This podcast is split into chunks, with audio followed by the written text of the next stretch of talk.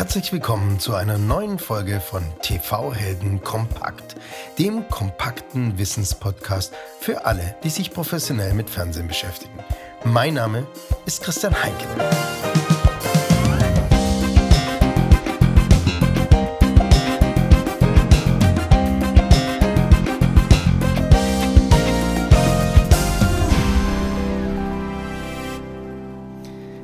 TV-Helden Kompakt spreche ich mit einem Gast über ein Thema. Wir tauchen also tief in ein spezielles Thema ab, um dir den maximalen Wissenstransfer zu diesem Thema kurz und prägnant gewährleisten zu können. Mein Anspruch bei TV-Helden ist es möglich, alle Bereiche, die sich professionell mit Fernsehen beschäftigen, abzudecken. Ein Bereich, den wir in Zukunft stärker beleuchten wollen, sind die Technologieunternehmen. Also die Unternehmen, die im Hintergrund das Fernsehen überhaupt möglich machen. In der letzten Folge TV Helden Kompakt hat der Geschäftsführer des Breco-Verbandes, Dr. Stefan Albers, uns mitgeteilt, dass Streaming über Glasfaser um ein Vielfaches effizienter und ressourcenschonender ist als über Kupfer oder das Streaming über 5G. Deswegen möchte ich heute daran anknüpfen und über Streaming reden. Wie und wo entstehen denn eigentlich Streams? Wo erhalte ich Streams, wenn ich eine IPTV-Plattform plane? Und wie aufwendig ist es denn, solche Streams selber zu erzeugen? Und dafür habe ich mir heute einen Streaming-Profi eingeladen. Sven Preckler, Founder und CEO von Altiox. Herzlich willkommen, Sven. Hallo, guten Tag. Schön hier zu sein, in digitaler Form. Absolut. Schön, dass du hier ähm, bist und schön, dass du aus dem schönen Luxemburg ähm, zugeschaltet bist ein Land, ähm, in dem ich 2015 viel äh, war und nahezu fast das ganze Jahr gelebt habe und sehr viele schöne Erinnerungen mit verbinde.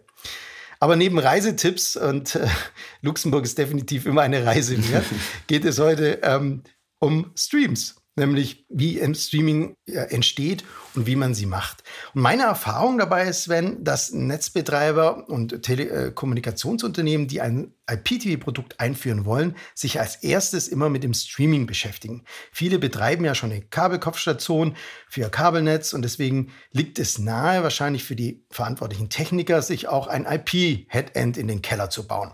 Ganz so trivial ist es aber nicht. Jetzt zum Einstieg die Frage an dich.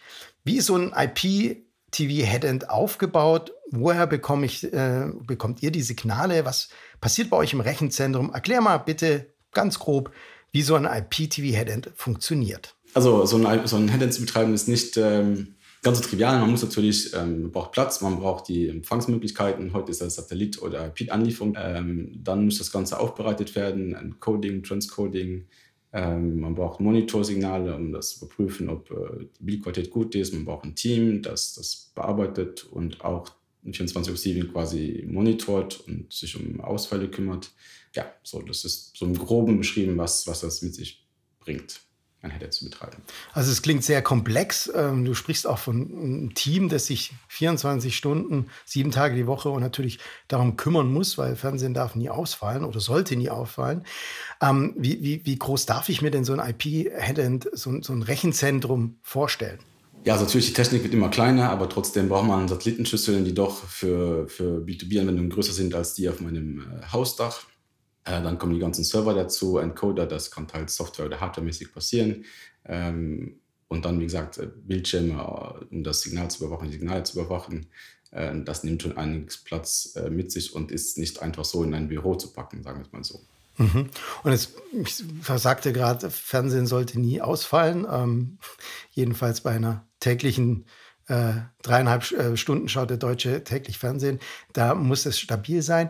Äh, welche Security Measures äh, gibt es zu bedenken? Braucht so ein Headend nicht auch ein Backup-Szenario? Das ist äh, quasi ja schon fast selbsterklärend für mich gewesen. Ich habe nicht daran gedacht, das zu erläutern zuvor. Also beim Headend ist es immer so, dass es eine normale Redundanz gibt, also ein zweites oder, oder sogar ein drittes Headend als Backup. Ähm, ein ganz einfaches Beispiel wäre zum Beispiel schlechtes Wetter und der Satzempfang wäre gestört. Auch bei großen Satellitenschüsseln kann es durchaus vorkommen, dass bei extremem Regen oder Schneefall das Signal gestört wäre. Deswegen sollte das äh, Backup-Rechenzentrum oder Backup-Headend auch geografisch nicht direkt daneben liegen, sondern äh, in einer anderen Zone, dass zumindest Wettereinwirkungen keinen großen Effekt hätte. Ähm, und da gibt es aber auch die Möglichkeit, wie wir das auch anbieten, dass ähm, ein Headend in der Cloud benutzt werden kann, wie unsere Headend-Lösung, die dann zum Beispiel auch noch geografisch sehr unabhängig ist. Also wenn ich ein Netzbetreiber bin, beispielsweise aus Bayern, und ein Backup-Failover in Luxemburg hätte, wäre das optimal. Okay, aber das, allein das Backup-Szenario spricht natürlich dafür, vieles auszulagern, weil nicht jeder regionale Netzbetreiber hat die Chance, ähm, wenn er aus Bayern kommt, dann in Düsseldorf noch ein Backup ähm, Headend äh, aufzubauen und äh, dann einen Spiegel zu haben. Also ich brauche auf jeden Fall ähm, da unterschiedliche ähm, ja, Headends, ähm, die deutlich auseinander liegen, damit sie nicht vom Wetter betroffen sind gleichzeitig. Äh, Wetter äh, betroffen, ja gut. Äh, wie, wie kommen denn die Signale bei euch rein? Welche Anforderungen gibt es denn von den Signalgebern, gerade von den großen privaten Gruppen wie Pro7 oder von den öffentlich-rechtlichen von ARD? Also sehr, sehr abhängig vom Projekt oder vom Kunden. Äh, bei den meisten größeren Senderanstalten ist es so, dass das über Satellit angeliefert wird oder über IP in den Rechenzentren, also quasi eine direkte Verbindung zwischen den, den einzelnen Stellen hergestellt wird aber immer mehr vermehrt merkt man die letzten Jahre, dass auch die größeren Sender Geld einsparen wollen und die Satellitenkosten doch sehr hoch sind und deswegen vermehrt über IP anliefern wollen. Äh, das ist momentan noch mehr in, in Frankreich der Fall als in Deutschland ähm, gefühlt. Äh, bei kleineren Sendern ist es so, dass die ihr Signal über Internet anliefern, äh, über verschiedene verschlüsselte Streaming-Protokolle. Das funktioniert auch sehr gut, ähm, hat natürlich nie den gleichen Level wie eine Rechenzentrumanbindung, wo eine garantierte Verfügbarkeit gibt. Auch da gibt es Redundanz etc. Ähm, aber im Großen und Ganzen sind das die Wege. Ganz selten gibt es auch bei verschiedenen Sendern, die ein Playout quasi haben, also wo ein Server irgendwo steht im Rechenzentrum und wo die Files oder die Dateien dann schon draufstehen und einfach nur ein Playout erzeugt wird. Da, auch da merkt man aber, dass es sehr, sehr abnimmt und fast gegen Ende geht, weil die Technik da auch einfach teurer ist als ein Streaming über Internet mit Empfang dann an dem gegebenen Punkt. Und jetzt hat so eine durchschnittliche IPTV-Plattform 150 Sender, die sie den Endkunden zur Verfügung stellen. Und da sind ja viele auch im Simulcast, das heißt ähm, Sender sowohl als im SD als auch in HD-Qualität zur Verfügung. Das heißt, für jeden dieser Sender brauche ich dann einen Eingang SD und ein HD-Signal, richtig? Äh, das war früher mal so. Heute geht der Trend eher dazu, dass man nur noch das HD-Signal nimmt und da man das eher aufbereitet für, für OTT, also das heißt auch für die ähm, mobilen Geräte wie Telefon, Smartphone oder auch Tablet, wo wir dann ein Adaptive Streaming benutzen, also verschiedene Bitraten quasi im Stream haben, dass man die Geschwindigkeit des Internet, der Internetanbindung nicht so schnell ist, dass man dann trotzdem noch flüssig TV schauen kann. Und diese geringere Auflösung, die quasi einer SD-Auflösung auch entsprechen kann, die wird dann genutzt, um SD anzubieten, einfach um die Kosten geringer zu halten und auch als Eingangssignal immer das bessere Signal zu haben. Adaptive Streaming ist das, wenn ich auf mein Handy schaue und ich sehe erst schlechte Qualität und die wird immer besser und freue mich dann, dass ich auf einmal den Ball erkenne. Genau. genau das. Wie kommt denn jetzt das Signal auf mein Handy? Wie kommt das Signal zum Kunden, also vom IPTV Headend zum Kunden? Ja, das muss man, da muss man unterscheiden, äh, wo der Kunde das Ganze schaut. Also Endkunde beispielsweise, wenn ich jetzt in meinem Wohnzimmer sitze und auf dem Fernseher schaue, bei einem ähm, Kabelanbieter wahrscheinlich kommt, Breitbandanbieter wahrscheinlich kommt das dann über äh, IPTV im Multicast in dem eigenen Netz. Ähm, wenn ich aber jetzt als Kunde das Signal auf meinem Telefon schaue und äh, da auch vielleicht in der Stadt rumlaufe oder sogar in Urlaub äh, damit fahre oder fliege, äh, dann kommt das Signal als, als OTT, also es kommt übers Internet verschlüsselt und äh, wie wir davor schon besprochen haben, als Adaptive Streaming auch zum Endkunden. Und bei euch ist es ähm, irrelevant, ob ihr jetzt ein Kunde ein äh, Unicast-Stream anfordert oder ein ähm, ähm, Multicast. Ähm, ihr könnt beides anbieten. Genau, also es hängt davon ab, was unserer, unser Kunde, also der B2B-Kunde, in dem Fall unser Direktkunde, äh, für eine Lösung hat. Äh, wir bieten heute Signale an, die wir über IP anliefern, das heißt, äh, wo eher ein Multicast dann entspräche äh, im, im, im Netz des, des, des Anbieters. Äh, diese OTT-Lösung gibt es aber auch, die kann dazu gebucht werden oder auch nur die genutzt werden, beispielsweise Kunden die von uns, die eher im OTT-Bereich tätig sind, die kein klassisches IPTV-Netz haben. Da gibt es auch ein paar Deutsch Beispiele in Deutschland, ähm, rein im Online-Vertrieb. Da ist eher so eh nur auf OTT ähm, das Ganze aufgesetzt. Mhm. Und ein äh, wichtiger Teil ist natürlich ähm das Verschlüsselungssystem. Es gibt unterschiedliche Endgeräte da draußen, äh, Android, äh, Apple oder äh, ja, die Setter-Box des IPT-Providers. Mit, mit welchen Verschlüsselungssystemen arbeitet ihr denn? Heute ist es so, dass man verschiedene Verschlüsselungssysteme braucht, auch um alle Kundenansprüchen gerecht zu werden. Äh, und gerade wenn man in die Welt eintaucht von OTT, also man sagt, okay, Internet, äh, Telefone, es gibt so eine große Vielfalt, du hast es angesprochen, Android oder iOS, also Apple-Systeme. Dazu kommen noch die ganzen Browser ähm, und andere Devices, sodass wir heute ein Multi-DRM einsetzen. Äh, bei Multi-DRM geht es darum, dass wir das Signal mit verschiedenen ähm, herstellerspezifischen Systemen verschlüsseln. Ähm, einfach als kleines Beispiel, wenn man heutzutage einen, Stream im Browser anschauen würde und man benutzt Google Chrome, dann wäre Google White Ones DRM quasi das, was benutzt würde, weil immer nur das ist, das ist der RAM-System quasi von dem Hersteller des Browsers benutzt wird. Natürlich hat er ein Interesse daran. Und um zu gewährleisten, dass ein Kunde, der beispielsweise ein Apple-Betriebssystem äh, Safari nutzen würde, auch den Stream sieht, dann braucht man auch noch Apple Fairplays. Deswegen braucht man halt quasi ein Multi-DRM, um das abzudecken. Das heißt, das äh, ist bei uns quasi Standard, sodass wenn der Kunde die Lösung benutzt, der Endkunde, egal welches Gerät, nehmen kann, welches zertifiziert ist. Ich glaube, das war auch noch niemand, nicht jedem klar, äh, dass du, je nachdem, welchen Browser du benutzt, auch äh, dahinter ein unterschiedliches äh, Verschlüsselungssystem ist. Aber das macht die ganze Sache komplex. Und wie immer halt bei Themen schaut man wahrscheinlich draußen und sagt, naja, ähm, viel komplexer als Kabelnetz kann es nicht sein. Aber dann steckt der Teufel wie immer im Detail. Ihr macht das Streaming ja jetzt als Alteox nicht für euch selber, sondern ihr seid Dienstleister und bietet eine Reihe von technischen Dienstleistungen für Netzbetreiber und TV-Sender an. Jetzt würde mich natürlich interessieren, wie kommt man auf so eine Idee, so eine Firma zu gründen? Wie ist die Firma entstanden? Wie bist du auf die Idee gekommen, äh, diese technische Dienstleistung anzubieten? Da muss ich, glaube ich, ein bisschen ausholen. Ähm, also ich äh, habe Informatik studiert und habe mich während meines Studiums schon immer mit dem Bereich TV und auch Verschlüsselung des TV-Signals beschäftigt. Ähm, dann später ging es aber eher in, die, in den Bereich äh, App- und Softwareentwicklung, äh, wo ich dann eine Firma gegründet hatte. Äh, in meinem Lebenslauf sozusagen würde man sagen, ich habe auch mal als äh, Produktmanager gearbeitet im Bereich äh, TV für einen Netzanbieter, wo ich dann in die ganze Welt angetaucht bin, eher ähm, Verhandlungen, Rechte, Einkauf etc. Und irgendwann hat es mich dann doch wieder äh, getrieben, äh, ein neues Challenge einzugehen. Und äh, zu dem Zeitpunkt habe ich dann Altex gegründet, ähm, was heute quasi so alles zusammenfließt, äh, wo man sagen kann, die App- und Web-Entwicklung von damals hilft uns heute oder das Knowledge auch, um die ganze Smart TV und Set-Top-Box-Apps-Entwicklung zu machen, wo wir heute sehr viel Apps ähm, für, für Kunden herstellen. Äh, die ganze Verschlüsselung und Encoding wissen auch dazu, brauchen wir heute für die Video-on-Demand-Plattform, welche wir betreiben und die TV-Signale, um das bestmöglich zu schützen und auch sicher zum Kunden zu bringen. Und ähm, Content-Einkauf, ja, das hilft uns heute noch immer sehr bei dem Consulting für unsere Kunden, die wir begleiten, äh, Sender einzukaufen, Rechen neu zu verhandeln oder Content für Video-on-Demand zu beziehen. Ähm, heute, ja, also das ist so im Groben beschrieben und in unserem Team intern ähm, kümmern wir uns fast alles intern, das heißt von Informatik über Grafik, dem Vertrieb, Marketing und Projektmanagement äh, ist in-house und gelegentlich buchen wir oder nutzen wir externe Ressourcen, wenn wir mehr äh, Kapazität brauchen, aber die meisten Projekte werden äh, in-house realisiert. Du hast jetzt äh, mannigfaltige Dienstleistungen angesprochen. Das ist also nicht nur technische Dienstleistungen, sondern auch kommerzielle oder ne, sowas wie, wie, wie Content-Einkauf und Marketing. Ähm, und Altiox ist die Abkürzung äh, des ganzen ähm, Portfolios, den ihr abbildet, oder woher kommt der Name? Ja, ja, das ist so eine Story. Ich habe noch keine fancy Story dazu äh, mir rausgesucht. Alle haben immer so eine gute Antwort darauf.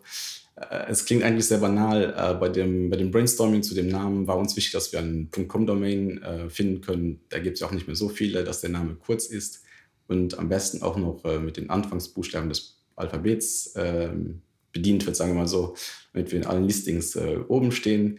Und das Resultat ist Altiox. Das ist die einzige Erklärung, die es dazu gibt. Ja, es muss ja nicht immer ein Fun-Fact dahinter stehen, aber es zeigt auf jeden Fall, dass ihr systematisch und analytisch vorgeht bei euren Themen. Danke Jetzt für dieses Kompliment. An. Das ist doch schön beschrieben.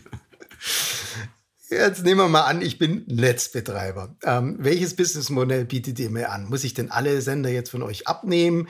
Ähm, das ist ja bei der enormen Anzahl an Sendern. Ich meine, ihr seid in Luxemburg, da ist ja Ja, da, da, habt ihr Vielzahl von unterschiedlichen Sendern. Ähm, die sind vielleicht nicht alle für mich relevant. Und dann ähm, bin ich auch noch kleiner Stadtnetzbetreiber und kann ich dann überhaupt zu euch kommen oder bedient ihr nur die Top 5 der TV-Branche? Da ist es so, dass wir vor einem Jahr eine neue Webseite gelauncht haben. Das heißt, äh, die heißt äh, tvheadend.io. Äh, und da bei dem Projekt ging es quasi darum, diesen Prozess zu vereinfachen. Früher war es tatsächlich so, dass die Kunden uns angeschrieben haben, angerufen haben, Angebote erstellt wurden, das organisiert haben. Also es ist doch sehr komplex und auch zeitaufwendig. Und mit der neuen, mit der neuen Plattform ist es so, dass wir alles äh, online haben. Man sieht die ganze Senderliste, kann man einsehen. Man sieht die verschiedenen Verschlüsselungstechnologien, ähm, die wir anbieten. Wir haben es angesprochen, DRM. Man sieht auch, über welche Anlieferungsmöglichkeiten wir das Signal heute anliefern können. Und das macht es eigentlich sehr einfach heute für unseren Kunden, quasi auf der Webseite sich ähm, die passenden Sender raussucht und buchen kann. Ähm, Preise stehen auf der Webseite, ist alles sehr transparent und einfach. Um deine Frage zu beantworten, es fängt ab einem Sender an. Also wir haben Kunden, die äh, uns kontaktieren, die sagen, wir hatten oder haben Sender XY im Angebot. Jedoch ist da kein Satellitentransponder mehr verfügbar. Ich muss das migrieren. Und da fangen wir an, einfach nur dieses Signal, diesen Sender zu liefern. Okay, wenn es so einfach ist und ähm, ja auch von der Skalierung ähm, mir alle Möglichkeiten gibt, warum glaubst du, machen dann trotzdem so viele Netzbetreiber das noch selber? Also bauen ein eigenes IP-Headend auf und betreiben es ja, wenn es eigentlich solche Vorlieferanten wie euch gibt? Das ist eine gute Frage. Ähm, ich glaube, es gibt nicht so viele Mitbewerber wie uns. Und meistens ist es eher so, dass äh, man bei einem Konkurrenten einkaufen müsste. Und da ähm, sehe ich es eher so, dass man ja, dass man schlecht bei seinem Konkurrenten sich da irgendwie abhängig machen will und dann doch lieber denkt, nein, wir machen es allein und ähm, ja, sind da eher unabhängig, wobei es auch immer in Relation zu setzen ist, wie komplex das Ganze dann ist. Ähm, das ist oft für uns ein Vorteil bei, bei unseren Kunden, potenziellen Kunden, dass wir eben kein eigenes äh, Endprodukt in Deutschland anbieten und auch in Luxemburg ansässig sind. Von daher können wir die Kunden neutral bedienen, ohne dass wir da in einen Konkurrenzkampf direkt äh, mit denen eintreten würden. Ja, vielleicht ist es auch mal so ein psychologisches Thema. Ich möchte was besitzen. Und selbst wenn es die Server sind. Das, oder, das kommt natürlich dazu, ja. Äh, die, die, die Encoder etc. Und möchte sie auch sehen, wie sie arbeiten und alles umsetzen und das Signal schön in das Netz einspeisen. Ähm, das Sendersignal ist jetzt eine Sache. Was ist denn jetzt mit so Sachen wie Metadaten ähm, für EPGs oder für all die Informationen über den Sender? Das ist ein Dienst, den wir auch anbieten, der ähm, komplementär ist quasi, geht auch einzeln. Ähm, beispielsweise, wir haben ein Metadata-Team, das sich darum kümmert, für all, all, Sender, die wir auf der Plattform äh, auch anbieten, die Logos, die Metadaten im Allgemeinen, also so Beschreibung, ähm, Genres, äh, Trailer etc. alles abzudaten und zu erfassen. Ähm, das ist eine permanente, permanente Arbeit, auch ein Update-Prozess. Äh, Logos ändern regelmäßig, Sender positionieren sich leicht anders, Descriptions ändern sich, die Trailer haben eine gewisse Laufzeit. Ähm, und das äh, ist alles in unserer Datenbank und für unsere Kunden auch abrufbar über eine Schnittstelle, eine Web-Schnittstelle beispielsweise, um das dann auf deren Webseite oder in die Setup-Box äh, zu integrieren in, einem Trans in einer transparenten Art und Weise, sodass äh, die interne Marketingagentur oder Marketing allgemein das nicht mehr verändern muss. Also es kann quasi direkt äh, übernommen werden und sobald ein Sender das Logo ändert, vielleicht dauert es ein, zwei Tage spätestens, dann haben wir das äh, im System und auf der Setupbox unseres Kunden wird das auch richtig angezeigt. Ja, das ist ein, ist ein Aufwand, den man leicht unterschätzt. Ne? Bei 150 Sendern, die so, eine, so ein Line ähm, im Schnitt hat, da ändert sich halt doch jeden, jede Woche äh, mal was. Das kann man, das, das ist Wahnsinn, wie oft sich was ändert. Und wenn ihr das auch noch verknüpft mit Marketingdienstleistungen, ähm, dann ist das ja schon, ja, äh, da übernimmt ja schon einen großen Teil gerade dessen, was, was schwierig ist, selber zu beschaffen, nämlich ähm, den direkten Kontakt mit den, mit den Sender, mit den Sendern, dass sie mich auch nicht vergessen, wenn sie mal ein Logo wechseln, sondern das geht dann alles zentral bei euch. Das ist wichtig eben zu sagen, weil heute so, auch wir werden manchmal vergessen von den Sendern, einfach weil es vorkommt, es ist menschlich und wir haben äh, Prozesse aufgesetzt, die automatisch und auch manuell immer für, für versuchen herausfinden, ob es irgendeiner anderen Plattform quasi ein anderes Logo gibt und dann haken wir nochmal nach. Äh, oder beispielsweise das, die Trailer-Geschichte ist es so, dass ähm, es gibt verschiedene Sender, die haben Trailer, die immer nur ein oder zwei Wochen gültig sind. ähm, Sport beispielsweise, sehr aktuelle Themen oder Nachrichten. Und da hat auch der, der Netzbetreiber die Verpflichtung, das immer abzudaten, weil natürlich viele Sender nicht das alter Content gezeigt wird. Und deswegen ist es doch sehr aufwendig, muss man sagen. Aber das ähm, ist ein Challenge, das wir gerne angenommen haben. Das ist das berühmte äh, Superman-Bild, äh, man was dann der Netzbetreiber gern für ein Jahr für die Werbung nutzen möchte, aber leider nur eine Gültigkeit hat von zwei Wochen. Und okay. umso besser, wenn es vorlebt. Bleiben wir bei Superman und beim VOD. Ähm, Jetzt bietet ihr auch nonlineare Inhalte an, ähm, also neben dem ganzen linearen äh, Line-up, was ihr bietet. Und ähm, ja, VOD, im Bereich VOD etwas? Ja, genau. Also da unterscheiden wir heute einmal im linearen Bereich über die Signalanlieferung beispielsweise, die wir vorhin gesprochen haben. Da bieten wir komplementär auch ähm, Replay bis zu 14 Tagen an und äh, NPVR.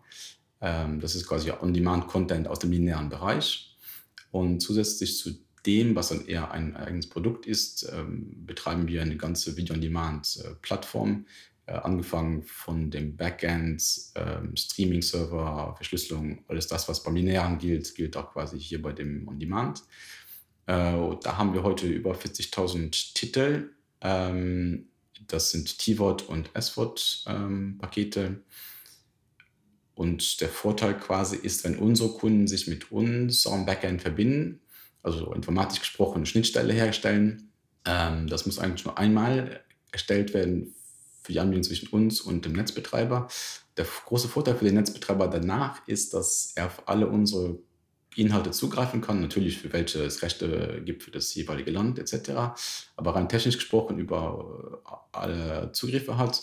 Und der große Vorteil ist quasi, wenn wir morgen neue Rechte verhandeln für, für unsere Kunden und das in unserem Pool ist, dann werden diese Inhalte automatisch verfügbar für den Netzbetreiber und braucht keine neue Implementation mehr anzustarten quasi. Das heißt, es ist ein extremer Zeitgewinn für Time to Market, auch für neue Content-Titel.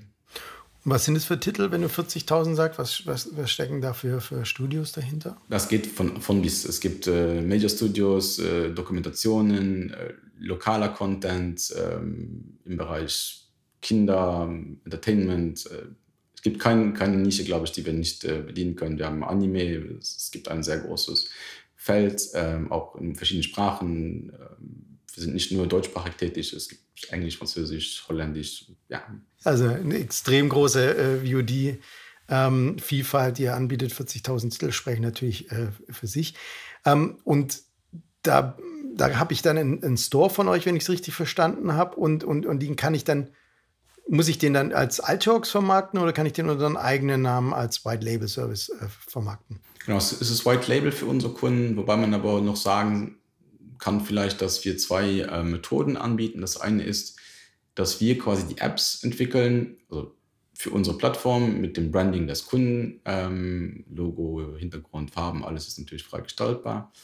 Und das dann für die jeweilige Set-Top-Box oder Smart TV oder was auch immer zur Verfügung stellen.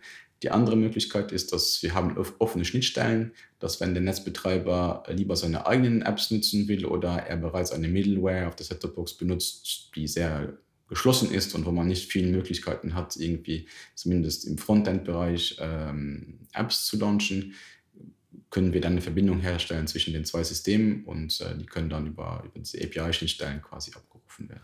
Also einen Großteil der Wertschöpfungskette eines IPTV-Plattforms kann ich mit euch, mit euren Dienstleistungen abdecken, richtig? So kann man das sagen, ja. Wir, wir sind modular aufgebaut und wir bieten immer nur einen Teil oder das Ganze an. Das geht auch, manche Kunden beraten wir nur im Bereich äh, Consulting, andere technisch oder auch andere nehmen das All-Inclusive-Paket, nennen wir es mal so. Okay. Ähm, letzte Frage an dich, Sven. Ähm, jetzt, es gibt eine, an, eine, steigende Anzahl von IPTV und OTT-Plattformen, ja, ganz klar, weil viele halt umsteigen jetzt, äh, auch gerade von der Kabelverbreitung ähm, auf IPTV oder eben ähm, ja, in Neubaugebieten etc.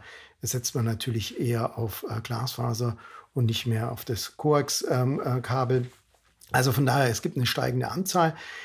Was glaubst du, wie viele Headends wird es in fünf Jahren in Deutschland geben? Ähm, also wie viele IPTV-Headends wird es in Deutschland geben? Ähm, ist es für dich eher ein konsolidierender Markt oder ist es ein explodierender Markt? Ja, ich glaube, du hast es vorhin angesprochen. Äh, viele denken, sie müssen alles selbst besitzen und ähm, deswegen unserer Erfahrung nach versuchen die meisten es am Anfang erst mit ihrem eigenen Headend, aber merken dann irgendwie doch, dass es die Skalierbarkeit sehr kompliziert wird bei mehr Sendern, wenn noch äh, zusätzliche Rechte hinzukommen, wie eben Replay oder Catch-up-Assets oder Recording und dann doch oft nach einer gewissen Zeit sich umschauen, um das wieder outzusourcen.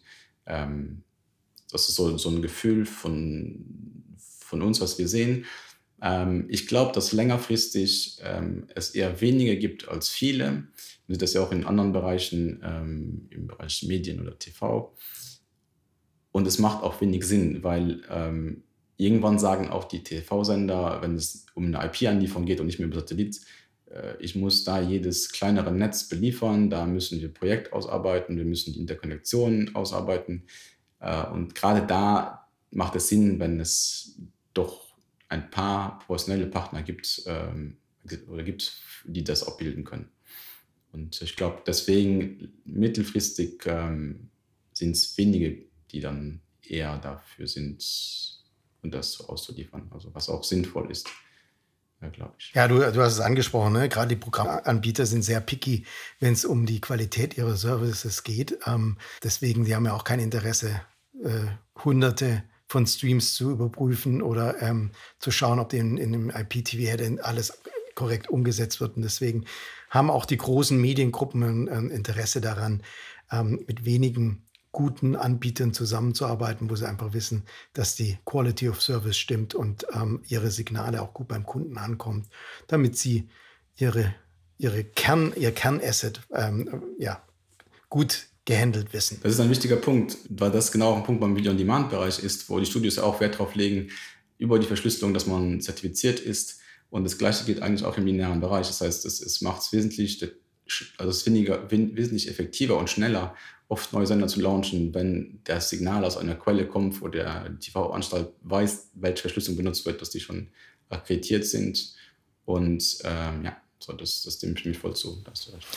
Ja, trotz äh, digitaler äh, Technologie ist der Weg nach Amerika, nach Hollywood manchmal lang und auch noch viel länger zurück. Ja, das weiß ich aus eigener Erfahrung, der Zertifizierung, das hast das du stimmt. angesprochen. Ja, ich bin sehr gespannt, wie sich der Streaming-Markt entwickelt. Wir von TV-Helden werden es verfolgen. Sven, ich danke dir, äh, dass du uns von, ähm, ja, von Alteox und seinen Dienstleistungen ähm, erzählt und berichtet hast. Alle Informationen über Alteox ähm, und die Webseite habe ich in den Show Notes verlinkt. Äh, vielen Dank auch für deine persönliche Idee, wie in den kommenden fünf Jahren das Streaming sich entwickeln wird. Ich wünsche dir und deinem Team alles Gute ähm, und gutes Gelingen. Vielen Dank und vielen Dank, dass ich dein Gast sein durfte und danke an alle Zuschauer und Zuhörer. Und dir danke ich auch fürs Einschalten. Wenn dir TV-Helden kompakt gefallen hat, dann abonniere uns und sage es weiter. Alle Episoden und weitere Informationen wie immer unter tv helden.com. Auf Wiederhören wünscht Christian Heinke.